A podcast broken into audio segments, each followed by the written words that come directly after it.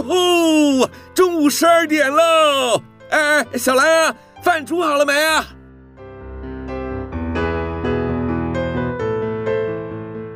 您现在收听的是云端新广播，FM 九十九点五 New Radio，最自由的新声音。现在收听亲子加油站，有办法改善小兰跟我的亲子关系吗？应该有机会吧。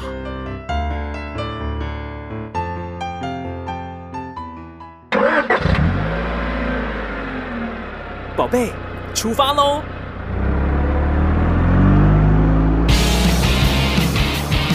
亲子加油站，帮您加满教养正能量。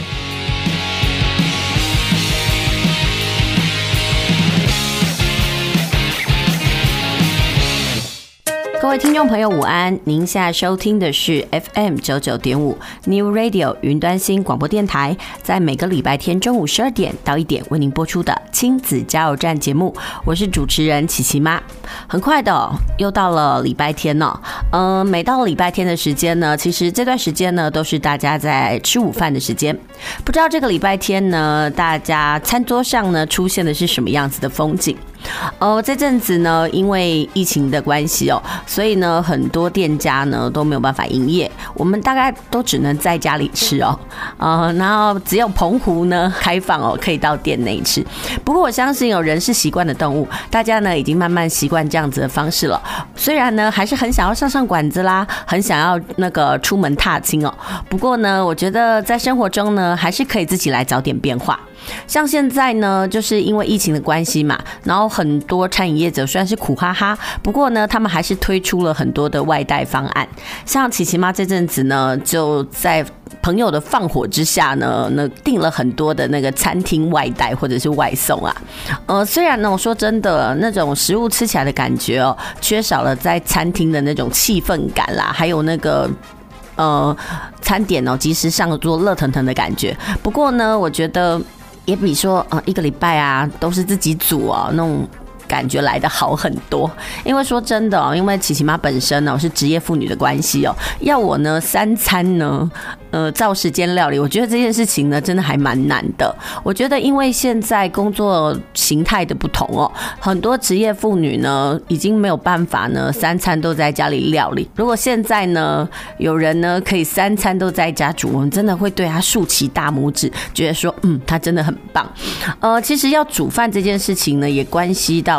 我个人觉得是天分呢，因为有些人呢，就是很容易就上手，然后有些人怎么呢，就都算是厨房杀手，否则呢，在脸书上面怎么有复仇者的那种脸书呢？所谓的复仇者啊，意思就是说，大家把食物煮坏了，呃抛到那个脸书上去取暖，然后大家哈哈一笑。我觉得其实这也是大家苦中作乐的方法啦。好，因为呢，还是疫情假的关系嘛，嗯、其实真正的还。生活呢也没有办法说是完全的恢复轨道，不过值得开心的是啊，我们的生活可以算是，嗯，应该是说啦，我们的那个疫情啊，可以算是状态越来越好了，因为看着每天的病例数下降哦，而且呢，这个疫苗呢，几乎呢很多人都登记施打了，我觉得其实还是充满希望的，嗯，不过我说到这个要打疫苗这件事哦，琪琪妈呢就不得不说一下。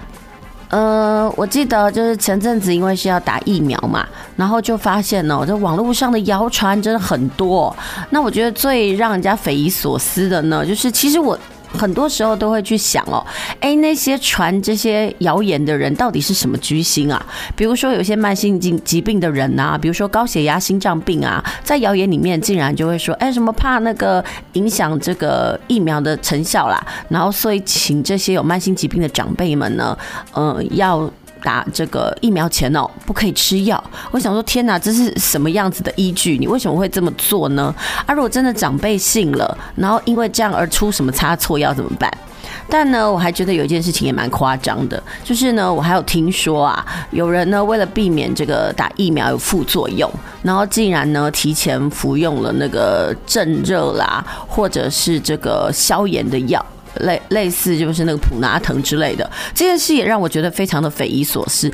嗯、我觉得而且还不是只有一个人这么做哦，因为其实我还听闻不少长辈哦，他们还真的是假贺到小伯哦，真的是就是要去打疫苗之前哦，大家还修灸哦，大家先吃了一个镇痛解热剂，然后还说打完回来就再吃一颗，避免有任何不舒服的现象发生。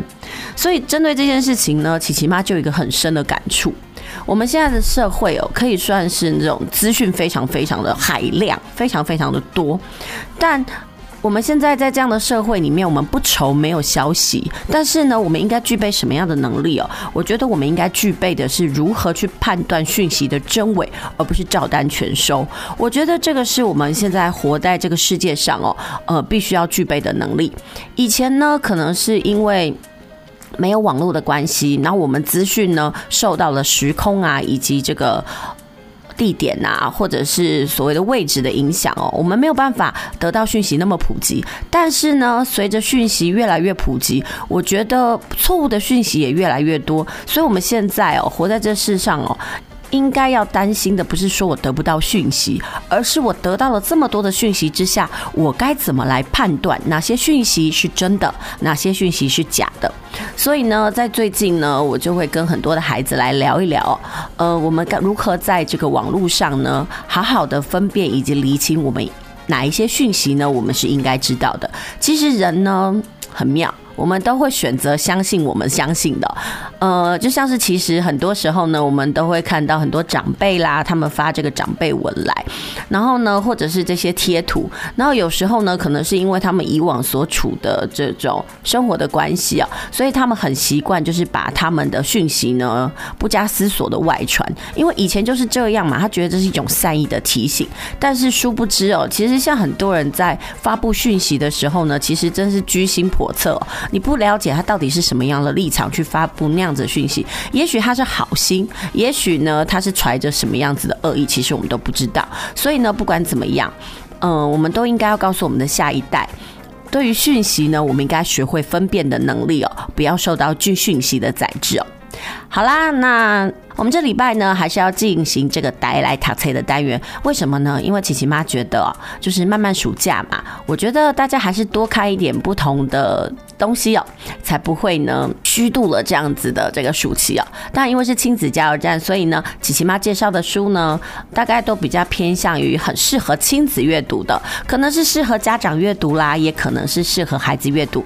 那在我们前两周的节目当中呢，我们是推荐了适合孩子阅读的书。那这礼拜呢，我们要推荐的一本书呢，叫做《大脑解锁》，是关于学习部分的书哦。不过呢，这本书到底在讲些什么呢？我们先休息一下，听首歌，等一下再回来。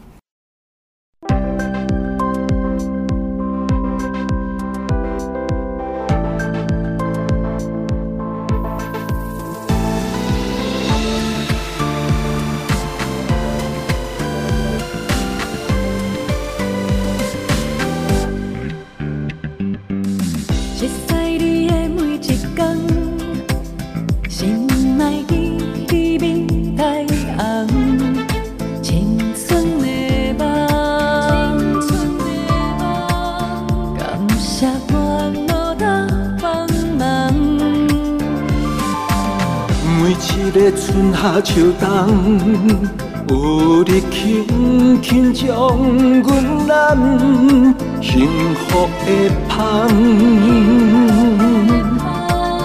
两粒真心结心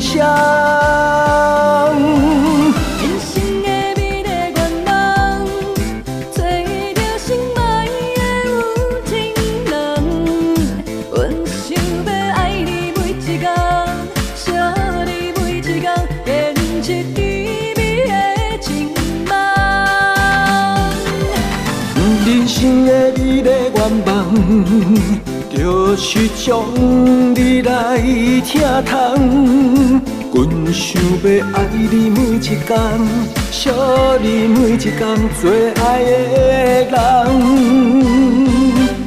牵手到永远。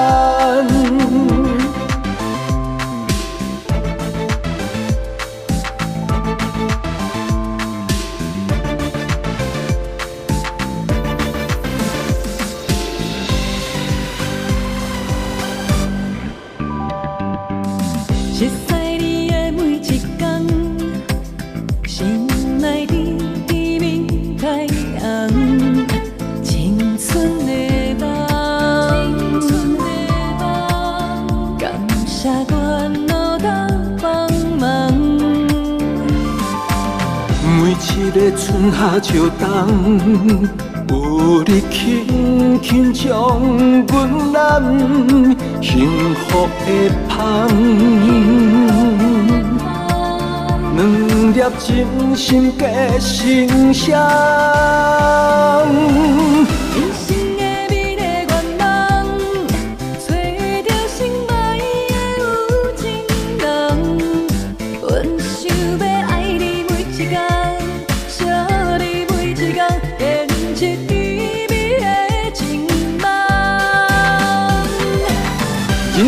的你的愿望就是将你来疼痛，阮想要爱你每一天，惜你每一天，最爱的人，牵手到永远。阮想要爱你每一天，惜你每一天，做爱的人。牵手到永远。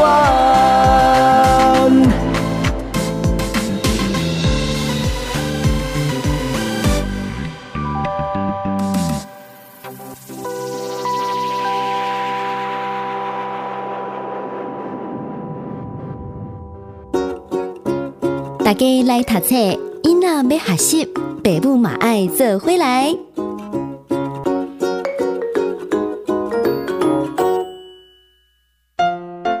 继续回到我们的节目哦，您现在收听的是 FM 九九点五 New Radio 云端新广播电台，在每个礼拜天中午十二点到一点，陪您度过午餐时间的亲子加油站节目，我是主持人琪琪妈。呃，这个单元呢，我们要为大家介绍的是带来塔翠。那今天呢，我们要大为大家导读的一本书叫做《大脑解锁》。这本书呢，大概在今年哦，台湾大概在今年五月份的时候呢才出版。不过呢，这个。外文版呢，其实在二零一九年的九月就已经出版了。其实以翻译的速度来讲呢，其实不算快，但是呃，好歹呢，台湾也出版了嘛。呃，这几年呢，台湾翻译的书呢，其实也不算少。然后，但是呢，我们总是还是跟着它的最新流行趋势，还是有一点点慢。不过这本《大脑解锁》呢。是这个斯坦福的顶尖学者裘波勒的作品哦，他是以最新的脑科学来推动学习革命。然后这边呢，要跟大家介绍一下，裘波勒呢，他本身是这个呃教育学家，那同时呢，他也是这个数学教育系的教授哦。呃，他其实是一开始呢，是从呃研究数学来做出发，然后来呢，他对于这个孩子怎么样子学习呢，孩子或者是在学习的过程当中呢，可能会产生什么样子的困顿呢？还有迷思呢？他做出了研究。那在这本书里面呢，他就提到了他要破除天赋论。还有要发，我们呢在学习的过程当中要发展成长型思维哦，还要达成这个自主学习的目标。嗯，还记得这个琪琪妈呢，在前几个月的节目里面呢，有为大家介绍这个成长性思维。其实成长性思维呢，就是告诉我们大家，我们在学习的过程当中哦，我们的智力不是固定不变的。还有呢，不要过分的去相信所谓的天赋论哦，因为呢，人脑可以透过学习而有不一样的这种改变。如果呢，你一直认为你自己学不会，那可能我们的脑子就会催眠我们自己，对，我可能没有那方面的天分哦。其实，在学习这件事情呢，不是靠天分，只是呢，我们过往一直有这样子的迷思哦。那这本书呢，其实呢，非常适合，嗯，在学习上遇到困顿的。孩子哦，特别是他们的家长呢，很适合来告诉他。那这里面呢，他就有提到，在学习上呢，有六把钥匙。那我们等一下的节目呢，就会跟大家讲一下这六把钥匙到底是什么呢？然后要怎么样来活用，然后培养孩子这成长性的学习思维。那呃，这本书呢，我们就先来介绍一下作者。作者呢是这个斯丹佛数学教育学系的教授啊，他过去几年来呢都和这个脑科学家呢密切的合作，他希望呢能够把这个神经科学的知识啊纳入呢他对于教育和学习的知识当中来看。他呢也经常呢跟人家来分析哦，呃或分享呢他在这本书里面他的新知识。他请呢这些人用不同的角度来看问题，希望能够改变他们对自我的想法。因为呢，这几年他发现呢，他都把他的心神放在数学教育的问题上，而有非常多的老师、学生，甚至是家长呢，都对数学这个学科呢，抱持着这个，呃，有一些观念哦，让他觉得非常的无言呐。好，这怎么说无言呢？就是说，他们对于这个数学的学习呢，是存在着这种成见的，甚至呢，也因为这样的成见呢，引发了数学的焦虑。呃，因为有很多孩子，他们都认为哦，数学能力呢是一种天赋，就像是有的人天生就有数学脑啦，有的人则没有。也因为呢，有了这样的偏见跟迷思哦，所以很多人在学习数学上遭遇困难的时候呢，他们就会觉得啊，是自己能力不足啦。他就认为说啊，这种成见呢，简直是影响了好几百万人哦。而且他说，根据一项研究哦，参加这种产学合作计划的年轻人当中呢，将近有快到一半的人，也就是百分之四十八的人都有数学焦虑。其他的研究也发现哦，在大学上数学概论的学生呢，将近有一半因为数学不好而倍感挫折。尽管呢，他说啊，很难去估算在这个社会上究竟有多少人觉得自己数学不好，没有自信。不过他觉得至少这样的人数应该有一半以上哦。不过他说呢，现在研究人员已经知道哦，有数学焦虑的人呐，一旦碰到数字的问题，大脑里的恐惧中枢就会变得很活跃，就像是看到蛇或蜘蛛一样哦。说到这个，不知道听众朋友你对于数学呢有什么样子的看法？你从小到大呢，数学是你的强项还是你的痛呢？呃，我想哦，大概很多人呢一提到数学呢，可能就是举白旗投降哦。呃，我真的觉得这种东西呢，应该是跟每一个人有没有画地自限有关。但是也有人会说，没有，我反对你的说法，因为我天生数学就是学不会，我就是没有办法哦。嗯，很多人都会觉得说数学数学学懂呢是一种天赋，但是呢，裘波勒说，哎，不是这件事情哦。然后很多人就会说，真的吗？可是因为我就是每次数学都算不好啊，所以我每次想到要算数学的时候，我就很害怕。所以裘波勒在他的书里面呢也提到，就是说啊，如果你对数学是有焦虑的人，你一碰到数字的问题呢，你的恐惧就会变得活跃。那如果呢，你的恐惧变得越活跃，你负责解决问题的中枢呢，就会变得迟钝。我觉得这种事真的很妙，就是因为你害怕，所以呢，你就会更不擅长。那我们的脑部功能就会因此受到影响啊。他说，其实是不止数学，就是只要是任何学科，只要引发了我们的焦虑呢，都会对大脑的功能产生不良的影响哦。所以啊，他就说啊，不管是在学校或者是家里呀，我们要必须。避免会引发焦虑的教学方式，不要继续传送错误的讯息给孩子，以免让他们对自己的能力有错误的认知。呃，其实哈，呃，琪琪妈在教学的经验里面，我也发现哦，呃，我们常说要不断的鼓励孩子，但是在鼓励的过程当中，不是盲目的说，诶，他好棒哦，你好聪明，你很强，而是必须看重他努力的结果。呃，在成长性思维里面也说啊，我们要看重孩子的努力。而不要看重他可能对自己的一种天赋哦，意思就是说，孩子如果努力在学习的过程当中，也许他可能一开始没有学得很好，但是呢，我们要肯定他的付出，不要让他在学习上产生焦虑。有些孩子呢，就是可能我们就说他有完美病。呃，我在发现我在教学的过程当中，我常会发现一件事哦，有些孩子他会拖延，然后呢，作业很慢交。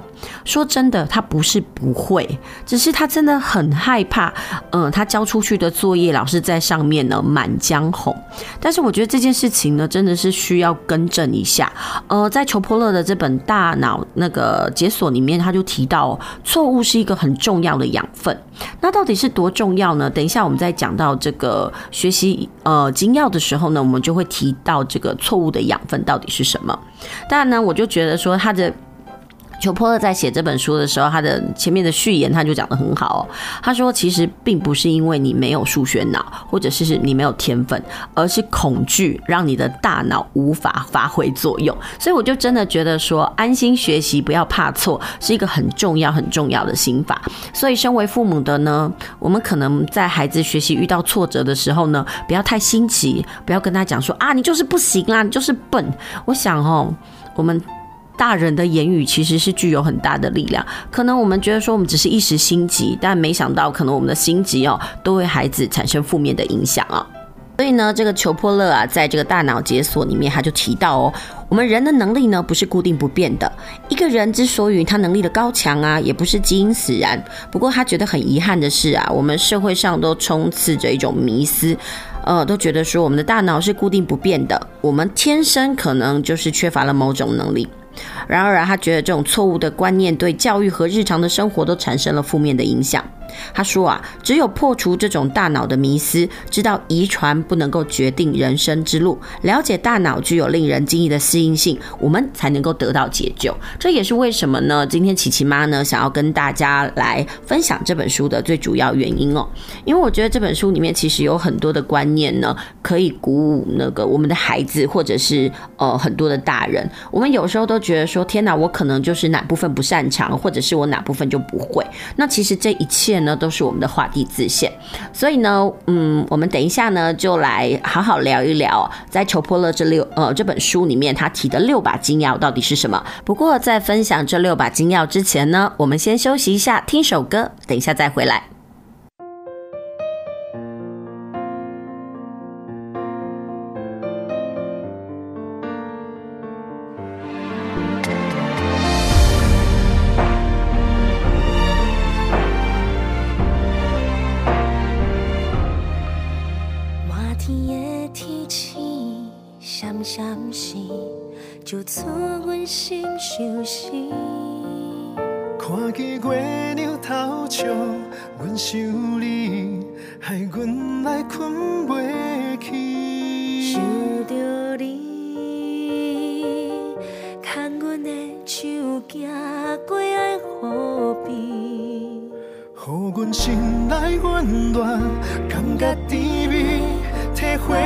情的甜。真心全部交予你，感受着真情意，阮心内早就做好准备。望你来疼惜，互相扶持，感受幸福滋味。若是岁月将阮放，我袂记你的人，谁有缘将阮留予安安？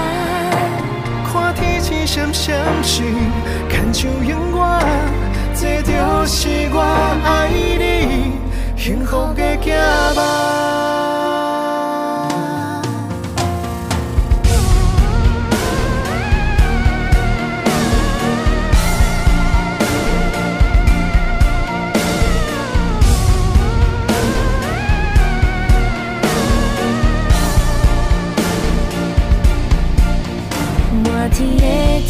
天气闪闪闪，就错阮心相思。看见月亮偷笑，阮想你，害阮来困袂去。想着你，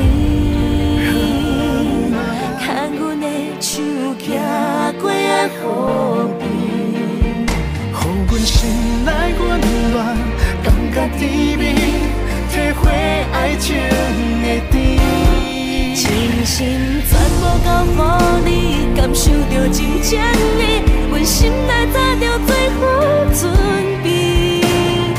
望你来疼惜，互相扶持，感受幸福滋味。若是岁月将阮放，我袂记你的人，谁有缘将阮纳予闪闪闪，牵手永远，这就是我爱你幸福的行吧。真心全部交予你，感受着真情意，阮心内早就做好准备。望你来。疼惜，互相扶持，感受幸福滋味。是岁月将阮放，我袂记你的人，请永远将我难回头。看天际闪闪星，牵手永远，这就是我爱你幸福的寄望。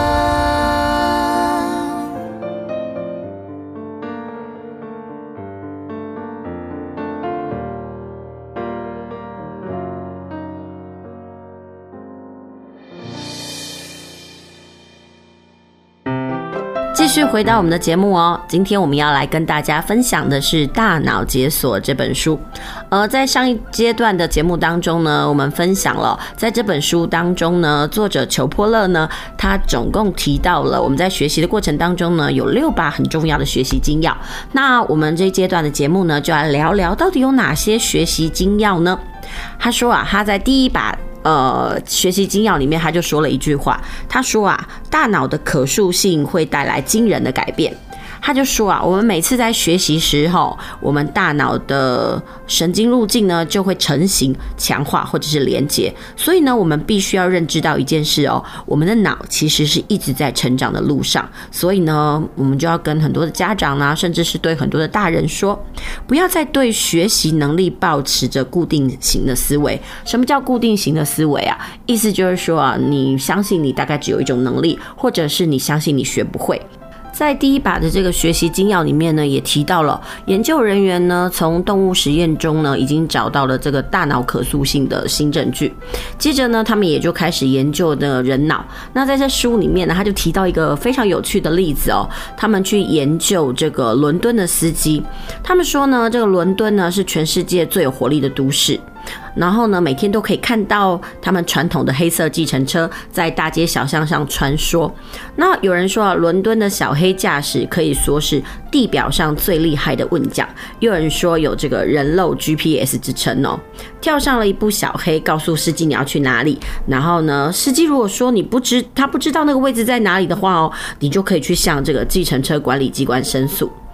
呃，其实呢，要记住伦敦的每一条道路，甚至倒背如流，要费尽千辛万苦。所以呢，通常啊，很多的伦敦司机啊，他们都必须要考十二次才会过关哦。通常呢，大概要花四年的时间。然后呢，这作者就说啊，他在伦敦搭这个计程车的时候，司机告诉他，他是花了七年才通过考试。在准备的期间呢，这个司机呢，必须要记住。以查令十字站为中心，半径十公里内的两万五千条街道和两万个地标或地点哦。你看这个这么多的那个路径啊，面积这么大，然后呢，道路这么多，难怪平均每一个那个司机都要考十二次才会过关哦。他说啊，这样子的方法其实不是靠着这个死背硬记就能背下来的，必须要开过每一条路，感受每一个街道，然后亲眼看过地标呢，或者是看这任两点距离要如何连接才记得起来哦。所以呢，可以说这个考试非常的难。然后因为呢，伦敦计程车司机的训练范围跟这个焦点呢，也引发了这个脑科学家的注意，所以啊，这个科学家呢就计划来研究计程车司机他们在受训前后的大脑。的那种变化，我觉得很妙。其实科学家呢，为了要解开人类的大脑，先从动物实验开始，解开完那个动物实验之后呢，发现哎，其实动物的那个大脑是会改变的。那如果用这种观念去类推，那人脑应该也可以呀。所以呢。他们就去研究这个伦敦的计程车司机，他们就发现哦，这些计程车司机呢，经过了密集的空间训练之后啊，他们的海马回呢明显的增长。他说啊，这个研究数据呢跟结果非常的重要，原因有好几个。第一个呢，因为这些计程车司机啊，他们是有多个年龄层的成年人，那这些成年人呢，全部呢都出现了显著的脑部成长与改变。再来啊。就是他们发现呢，在这些司机的脑部成长的区域哦，就是海马回这个部分呢，对有形式的空间及数学思维很重要哦。甚至研究人员还发现，如果这些小黑司机呢退休了之后呢，他们海马回就会萎缩了。但是这个萎缩其实不是因为他们年纪大。而是因为比较少使用的关系。那这种程度的大脑可塑性以及变化，可以说是震惊了科学界。他说啊，成人如果积极的研究学习，脑部呢就会产生新的连接与路径，但是如果不再使用，这些路径就会渐渐的萎缩消失。诶，其实我觉得这个东西就跟怎么用进废退很像，所以很多人就说，诶，有一些司机，比如说他可能。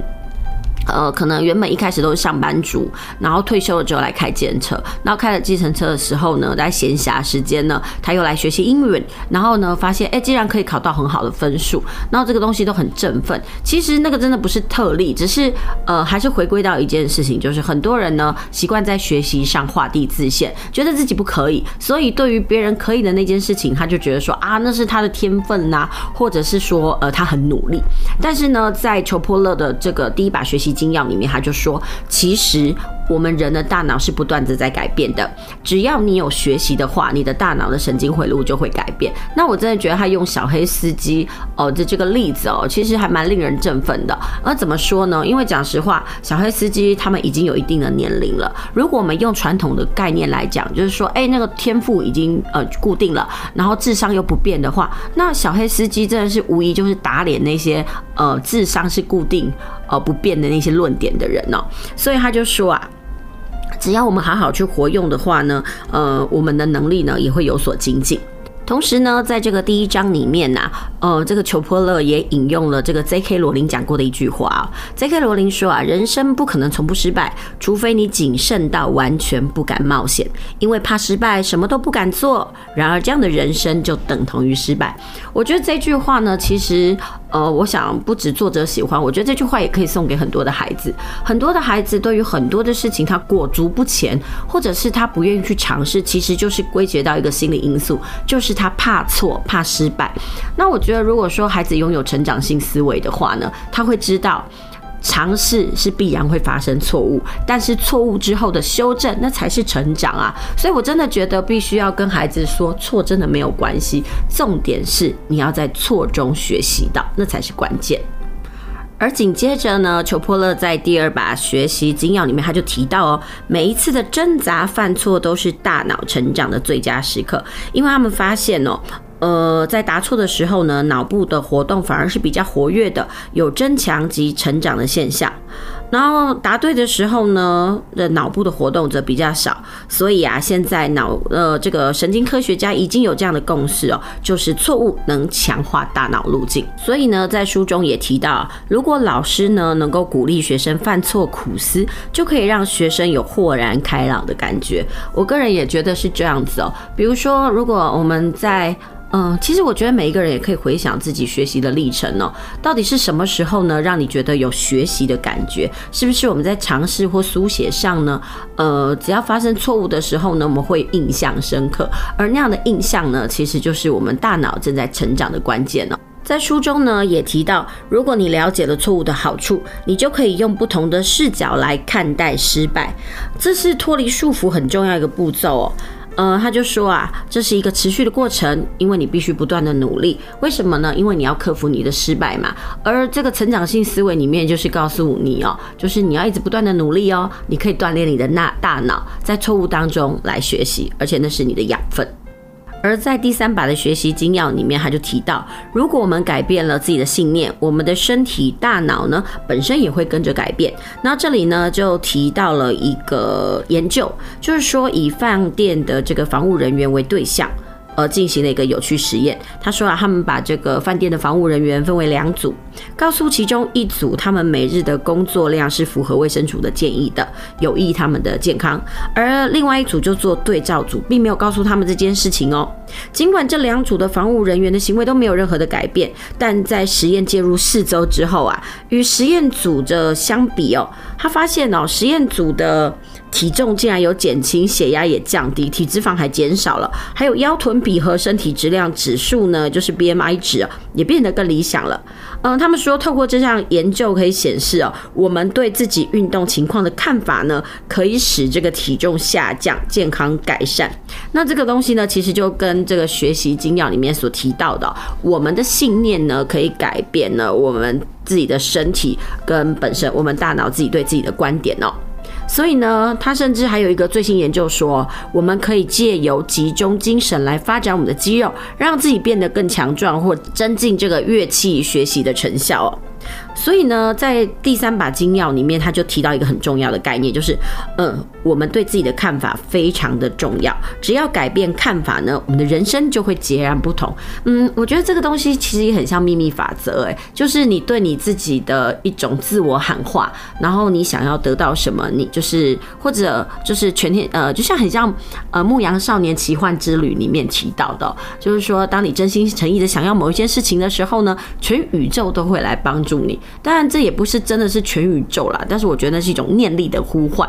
所以呢，在介绍完这三把学习金钥之后呢，呃，我们先休息一下，等一下再回到《大脑解锁》这本书，我们再来聊一聊另外三把学习金钥到底是什么。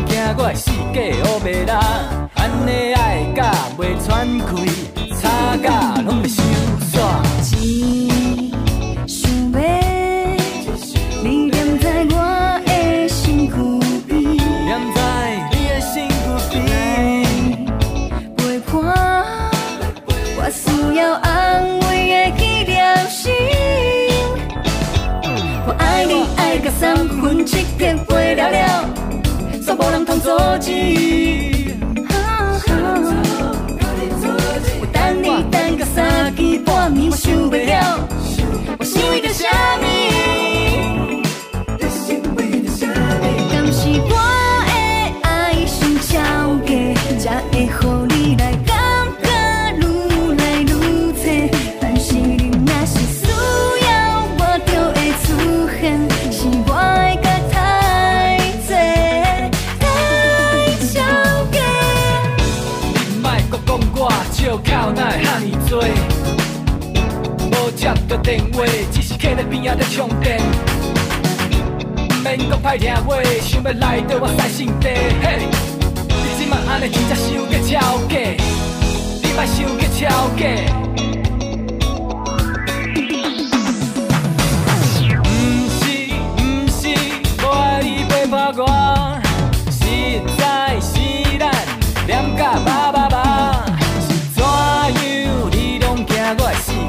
袂人，安尼爱甲袂喘气，吵架拢袂收煞。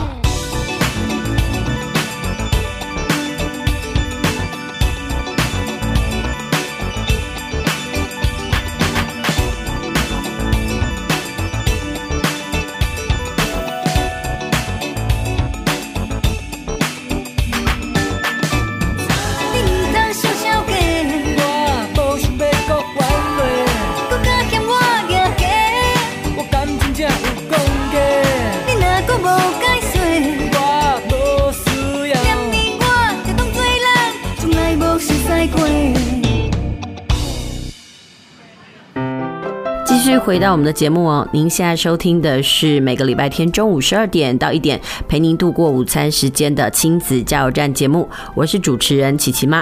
这个礼拜呢，我们跟大家来聊聊就是《大脑解码》这本书哦。这本书呢是斯坦福的这个数学教学系的教授呢，裘波勒所写的哦。嗯，他本身是教数学教授，那他其实呢更关注就是说，为什么很多小孩在学数学的时候呢，嗯、他可能会发生的一些学习上的障碍，然后呢，他就提出了六把学习的精要。那在上阶段的节目里面呢，我们谈到了前面的三把钥匙。那接下来的节目呢，我们要跟大家聊一聊呢后面的三把钥匙。其中呢，第四把钥匙呢叫做多角度的学习，可以促进大脑的连接哦。哦，其实前面的前三把钥匙呢，都是在告诉大家一个概念，就是说我们的脑子哦，它是一个不断进化的过程哦。只要你好好的去使用它，它就能够有增进。然后遇到困顿的时候，其实就是我们学习的契机。还有一件事情哦，就是他希望我们能够有这个呃成长性思维。不要背着那种所谓的资优啦，或者是天赋的框架给限制住。他其实这边讲的还蛮有意思的。其实很多时候呢。呃，不止说那些学业成绩表现不佳的孩子会受到这些世俗框架迷思所限制哦，那些成绩表现很好的孩子呢，其实也会受到这些世俗框架的限制哦。举例来说，比如说有一个小孩，你说他是资优生，然后呢，他就很战战兢兢，那。比起那些学习成就比好的小孩来说呢，呃，被冠上资优生名号的小孩呢，他其实更心里更是戒慎恐惧，因为他很担心哦，哪天要是他表表现不好的话，他身上的那个标签会被撕去，所以呢，他就会对于学习这件事情哦的成就呢患得患失，所以呢，他非常讨厌失败，所以这件事情呢，也让我们去深思到一件事情哦，在我们的社会里面，我们到底有没有办法容许孩子的失败，还有在孩子学习的过程当中，他卡关了。我们到底是用什么样子的呃态度去面对呢？比如说，孩子在我们数学的时候，呃，他解不出题目的时候，或者是他解出题目的时候呢，我们的态度是如何？比如说，他解出题目或者考到好成绩的时候呢，我们对他的评价是什么？是因为说他很聪明吗？那这样会不会害得孩子以为呃他的努力一无是处，全部都是靠着他的天赋？那所以这件事情呢，就我觉得，嗯，《大脑解密》这本书呢，很值得所有的家长来醒思哦。那在他的学习精要第四版里面呢，他就跟大家提到哦，呃，如果你能够从多个层面来思考，神经路径和学习的成效就能够不断的增强。其实就是告诉我们说，学习不是只有一种方法，呃，他希望大家能够多方的思考。其实这就是一种思维的方式，也希望呢，嗯、老师呢可以用不同的教学方式，也让学生能够用不同的方式来学习。所以呢，到底要如何的增强有关成长与学习的正面讯息哦？最好的方式就是用这个多角度的教学和学习。那这部分呢，其实已经有一些研究的经验了。他们发现哦，不同的大脑区域之间的交流呢，可以增长学习的表现。意思就是说啊，如果以那个学数学为例，不只可以透过数字来学习数学概念，也可以透过这个文字啊，或者是图像啊、模型啊、算法、表格和图表这样的相互利用，甚至还可以透过动作、触摸等等方式来学习。意思就是说，传统呢，我们可能认为啊，算数学呢，可能就是一种纸笔的练习，但是其实有了教具啊，或者是我们用不同的思维来介入的时候，其实也是可以刺激。我我们学习数学的一个能力，当然这只是呃一种学习方式的解说而已，它也不全然都是为了数学，其他科目也可以。那另外呢，在这本书里面，他就有提到哦，呃，有一个叫做有关手指的惊人发现，例如呢，研究人员就发现手指对数学的理解很重要。他们发现哦，如果给八到十三岁的孩子做比较复杂的这个减法运算，孩子脑部的体感手指区就会变得很活跃。所以，即使孩子在运算的过程并不使用手指，但是值得注意的是，就算不使用数手指来帮忙运算，也是可以看到代表手指运动的大脑在活动。所以这句话呢，我们换句话来说，就是说啊，手指与数学思维有很大的关系。这个部分呢，神经科学家就强调手指感知的重要性。他说啊，其实人的每一根手指都对应着大脑的某个区域，因此适当的手指运动呢，能够促进对应大脑这个脑区的分化与成熟。那例如啊，要测试你这个手指感知的能力呢，就把一只手呢藏在书本下，或者是放在桌子下方，请另外一个人触碰你的指尖。那如果你的手指感知能力好的人呢，就会马上知道你是哪一根手指头被触碰。好，更进一步的测试的话，就是请人同时触碰两个不同的地方哦。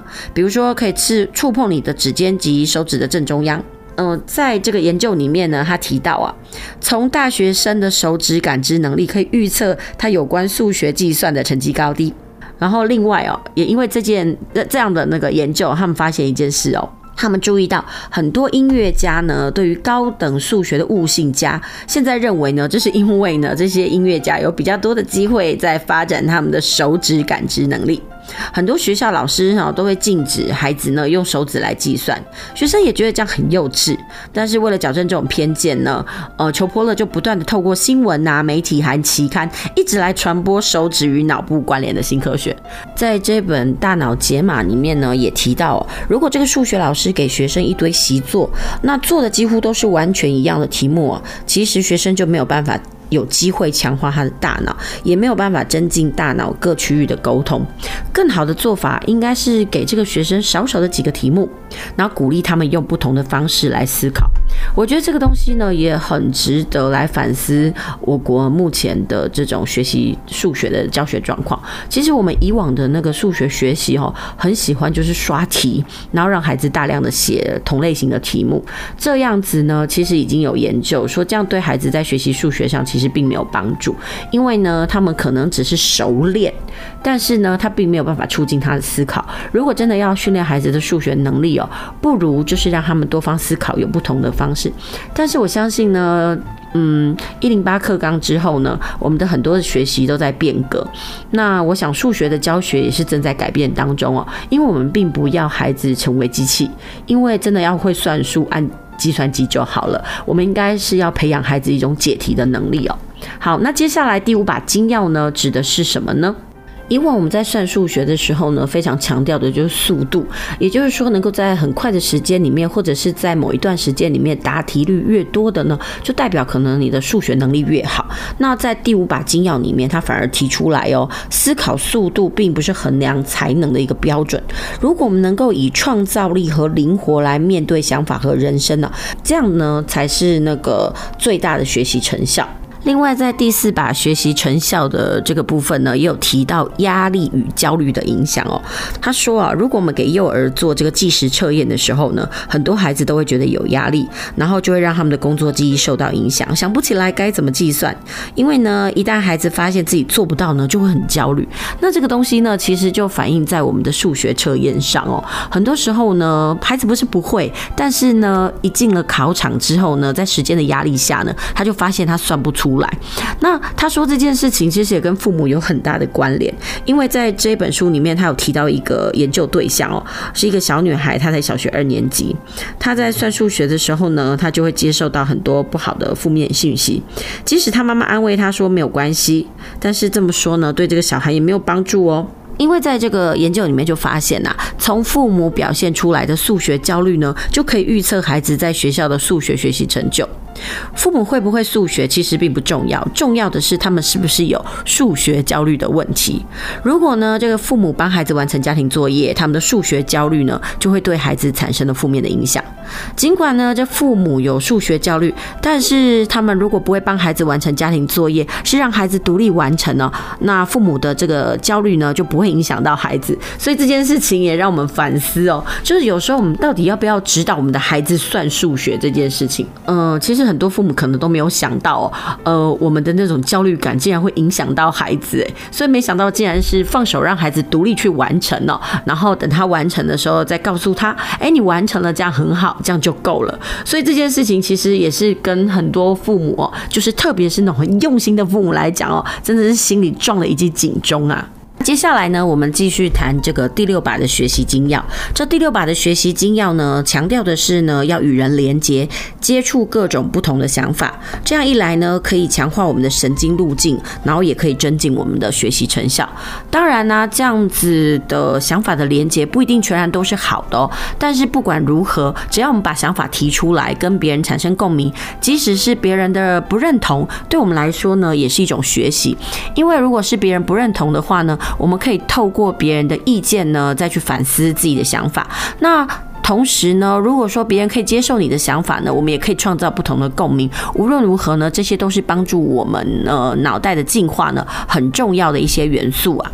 不知道听众朋友你们呢听完了《大脑解锁》这本书的介绍之后呢，有什么样子的感觉？其实琪琪妈个人呢非常喜欢这种呃关于这个脑科学研究的相关书籍哦，因为其实我非常的好奇，呃，我们的人脑到底是如何的记忆与思考的。那这个部分呢，我也甚至会想说，哎，比如说孩子在学习的时候呢，呃，跟这个脑科学有什么样子的关联性？所以我个人非常喜欢这类型的书籍哦，也希望呢，我今天的分享呢，你们会喜欢，然后呢，也可以对你们在指导孩子的课业啦，或者是对个人的生涯的发展上呢，可以有不同的这个心思。因为我们要知道一件事情，就是我们的脑其实是一直不断在成长的，然后不要怕错。我们要相信哦，我们的信念可以改变一切。我觉得这是一个很重要的一个概念哦。很多时候呢，我们总是画地自限，觉得自己不行、不会、不能，然后呢，就硬生生的错失了很多的机会。那如果我们知道我们的大脑是可以有无限可能的，那我想每一个人可能在他的人生上呢，可能都会有很多不同的机会。当然呢，不只是我们的小孩这样。那我相信呢，很多大人呢，在终身学习的这条路上呢，也可能会因此而有不同的收获。那也谢谢您收听今天的节目哦，下周我们同一时间再会。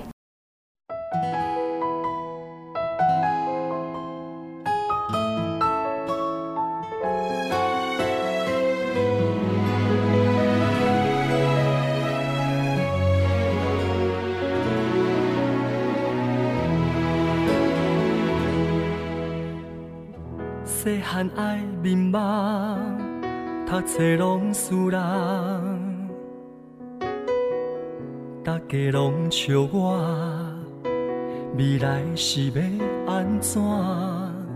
孤单一个人，亲像船木工，忍受孤单，不敢喊出声，目屎流，惊因看。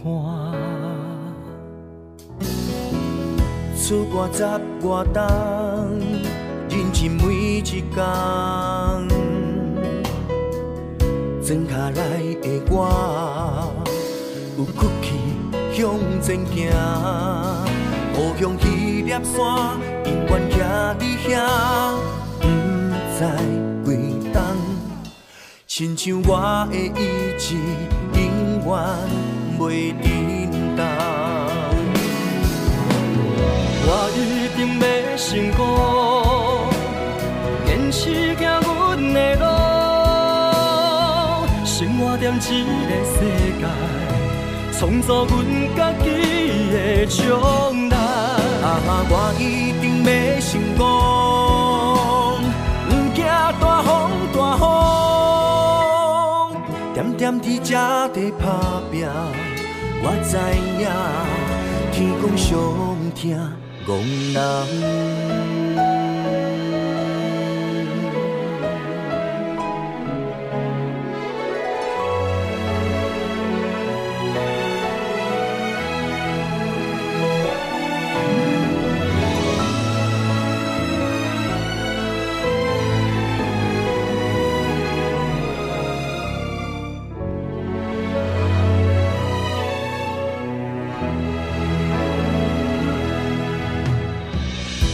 我十我冬，认真每一天，装卡来的我，有骨气向前行。故乡彼粒山，永远徛伫遐，不再回头。亲像我的意志，永远袂震我一定要成功，坚持走阮的路，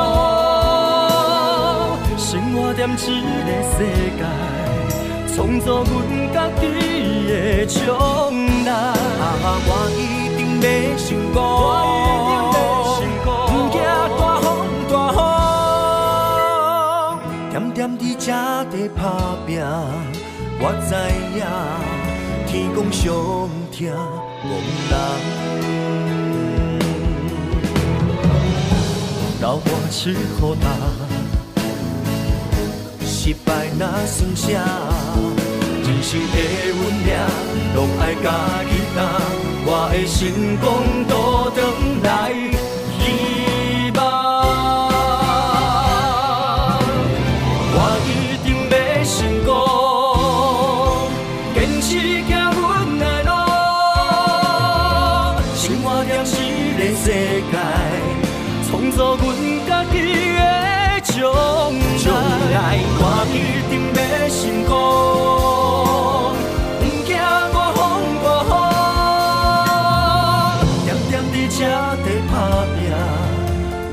影天公上疼憨人，我知影天公上疼